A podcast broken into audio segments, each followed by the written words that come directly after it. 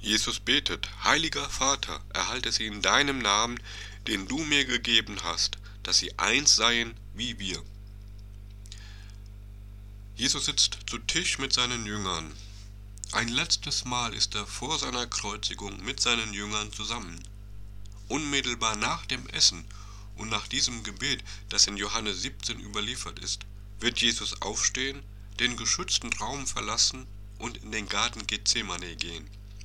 Dort wird er ganz seinen Feinden ausgeliefert sein. Vorher hat Jesus mit seinen Jüngern gegessen. Sie haben Abendmahl gefeiert, schließlich ist es der Abend vor dem Passachfest.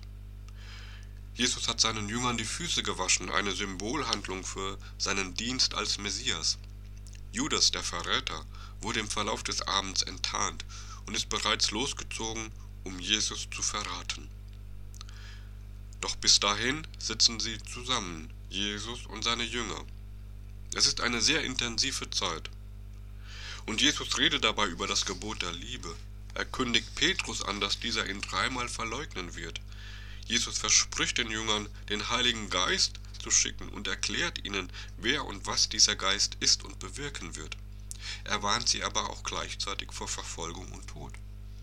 Am Ende seiner langen und sehr intensiven Rede betet Jesus. Bevor er mit seinen Jüngern aufbricht, durch die Stadt zum Garten Gethsemane gehen wird, um dort verhaftet zu werden, vor diesem letzten Schritt in sein Leiden hinein, betet Jesus dieses Gebet aus Johannes 17, 1 folgende.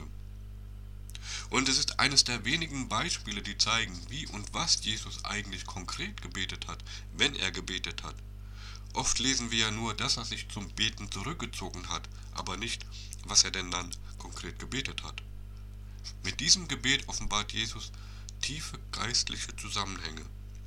Zum Beispiel dadurch, dass er nach oben in den Himmel schaut, um zu beten. Das ist mehr als eine reine Symbolhandlung, so wie Hände falten. Das zeigt etwas. Jesus ist zwar ganz Gott und er war bereits vor der Erschaffung der Welt Teil Gottes. Aber diese kleine Geste zeigt, dass Jesus sich immer unter seines Vaters Willen gestellt hat und dass es immer sein Ziel war, Gott den Vater zu verherrlichen. Die Geste zeigt, dass Jesus hier nicht seine eigene Ehre sucht und sie selbst gerecht spricht. Deswegen betet Jesus auch, dass Gott ihn verherrlichen solle, nicht er, Jesus, sich selbst. Jesus ordnet sich Gott unter. Ich glaube, das können wir so sagen. Auch in seinem allerletzten Gebet im Garten Gethsemane wird er noch einmal ähnlich beten. Nicht wie ich will, sondern wie du willst, Vater. Dass Jesus hier nach oben schaut, ist daher mehr als ein Symbol. Es ist mehr als eine reine, zeichenhafte Handlung, mehr als ein Ritual. Der Blick nach oben zeigt, dass für Jesus alles von Gott ausgeht, auch das, was Jesus tut. Jesus vollzieht das, was Gott der Vater ihm aufgetragen hat. Er erfüllt Gottes Willen gegen seinen eigenen Willen.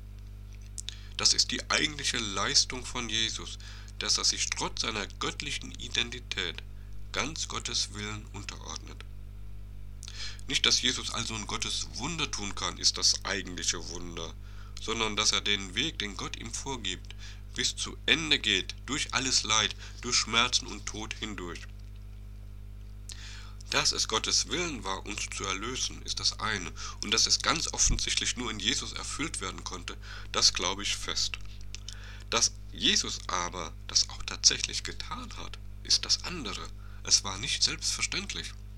Es bleibt ein Wunder, oder besser gesagt, es hat damit zu tun, dass sich Gottes Sohn ganz dem Willen von Gott dem Vater beugt. Wir sollten bei Jesus nicht nur seine Liebe zu uns sehen, sondern immer auch seine Liebe und seinen Gehorsam Gott dem Vater gegenüber. Und beides kommt in dieser kleinen Geste zum Ausdruck. Jesus geht den Weg zum Kreuz, aber der Blick nach oben zeigt, dass er damit Gottes Willen erfüllt.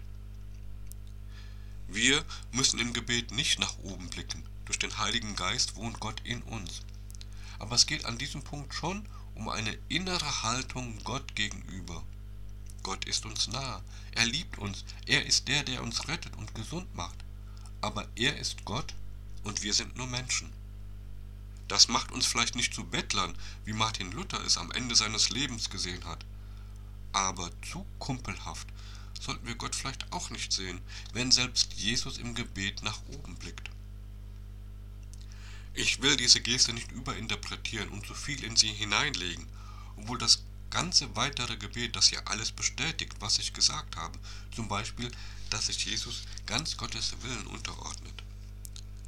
Gott ist groß, er ist majestätisch, ewig, absolut, heilig, er ist Licht ohne Schatten, unendlich, er ist der Herr der Herrscharen und vieles mehr. Wir sind das alles nicht. Ich weiß nicht, mit welchen Worten ich das ausdrucken soll, was ich hier sagen möchte. Vielleicht trifft es das eine Wort Respekt am besten. Respekt vor der Majestät Gottes. Gottes Gottheit respektieren oder biblisch gesagt Gott verherrlichen. In dem Wort verherrlichen steckt das Substantiv Herr drin, was in diesem Zusammenhang nicht Mann bedeutet, also Herr Meier, sondern anzeigt, wer die Herrschaft hat, wer Herr ist und wer auch nicht. Wenn wir Gott verherrlichen, dann zeigen wir an, dass er auf dem Thron sitzt, nicht wir. Die Haltung, mit der Jesus hier betet und die Worte, die Jesus dabei verwendet, drücken einen tiefen Respekt vor der Majestät und dem Willen Gottes aus. Jesus verherrlicht Gott, den Vater. Ja, Jesus bittet auch um seine Verherrlichung um seine Erhöhung. Er sucht sie aber nicht selbst, obwohl er ein Teil der Gottheit ist, sondern er erbittet sie von Gott, dem Vater. Und nur wenn Gott, der Vater, sie ihm zugesteht, ist es für Jesus, den Sohn, okay und gut. Jesus handelt nicht wie der Sohn aus dem Gleichnis in Lukas 15, dem Gleichnis vom verlorenen Sohn. Jesus fordert hier nichts, auch nicht das, was ihm eigentlich zustünde. Und ich finde, das zeigt seinen ganzen Respekt dem Willen Gottes gegenüber. Alles, was Jesus in Händen hält und auch noch halten wird, ist ihm von Gott, dem Vater, gegeben worden. Macht, Autorität, das Leben von Menschen, Vollmacht über das ewige Leben. Wie immer wir diese Verse aus Johannes 17 auslegen im Hinblick auf die Gottheit von Jesus, eins wird trotzdem deutlich, an der Gottheit Gottes kann es keinen Zweifel geben. Er ist der eine und einzig wahre Gott, bekennt Jesus. Jesus verherrlicht diesen Gott, er respektiert, dass dieser Gott auf dem Thron sitzt und nicht er, Jesus. Und wenn wir noch etwas genauer hinschauen, dann erkennen wir, dass das Gebet aus Johannes 17 eine Art Rechenschaftsberichtes des Sohnes Gottes für die Zeit ist, in der er Mensch war. Diese Zeit geht nun zu Ende und Jesus legt Gott alles vor, was er getan hat. Jesus deckt dabei seine Motive auf. In all den Jahren, die er als Mensch gewirkt hat, war sein Ziel, den Vater zu verherrlichen. Umgekehrt ist Gott der Vater seinem Sohn nicht rechenschaftspflichtig. Und Jesus betont in seinem Gebet darüber hinaus auch, dass er Gottes Namen offenbart hat, nicht seinen eigenen, und dass er den Jüngern Gottes Wort gegeben hat und nicht sein eigenes. Jesus besaß, bevor er Mensch wurde, eine vollendete und göttliche Herrlichkeit, und das bereits bevor die Welt erschaffen wurde. Nach seiner Auferstehung und nach seiner Rückkehr in das Reich Gottes wird er wieder seine ganze Herrlichkeit und Göttlichkeit zurückerhalten. In Offenbarung 5, Vers 12 steht, das Lamm, also der auferstandene Christus, das geschlachtet wurde, ist würdig zu nehmen Kraft und Reichtum und Weisheit und Stärke und Ehre und Preis und Lob. Aber der Punkt ist, Jesus tut trotzdem nichts aus sich heraus. Alles, was er tut, ist mit Gott abgestimmt und entspricht zu 100% Gottes Willen. Alles, was er tut, dient der Ehre Gottes und nicht seiner eigenen. Klar, Respekt vor der Majestät Gottes ist ein Aspekt auch unseres Glaubens. Es gibt auch noch viele weitere Aspekte. Aber wenn wir Gottes Majestät und Gottheit nicht erkennen und anerkennen, dann rückt da über kurz oder lang etwas anderes auf den Thron unseres Lebens. Jesus zeigt uns, wen er respektiert und verherrlicht und wen er über sich sieht. Und nur dadurch ist gewährleistet, dass er sich nicht irgendwann gegen Gott wendet und sich selbst auf den Thron setzen möchte. Dass dies selbst im Himmel möglich ist, sehen wir an Satan, der von seinem Ursprung her ein Engel Gottes war, aber eben sein wollte wie Gott. Indem Jesus bewusst auf den Gott auf den Thron setzt und nicht sich selbst, wehrt er die Gefahr ab, sich selbst zu überhöhen. Jesus wird ja von Gott alle Macht erhalten. Er wird der Richter sein, der über alle Menschen richten wird. Er wird der sein, vor dem sich jedes Knie wird beugen müssen. Er wird der Pantokrator sein, der Weltenherrscher. Er wird der Bräutigam sein für die Braut, die Gemeinde. Und sein Name wird im Neuen Testament genannt. Nicht mehr der Name Gottes, Yahweh. Aus Yahweh wird Kyrios. Und das bezieht sich auf Jesus. Das ist viel Macht. Absolute Macht bis in die Ewigkeit hinein. Verführerische Macht. Hier betet Jesus nicht nur für seine Jünger.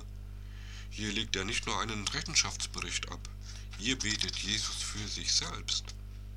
Ich finde dieses Gebet diesbezüglich bemerkenswert offen und ehrlich, denn Jesus zeigt seinen Jüngern, dass auch er versuchlich ist. Nicht umsonst ködert ihn Satan mit der absoluten Macht und sagt, alle Macht will ich dir geben, wenn du mich verherrlichst.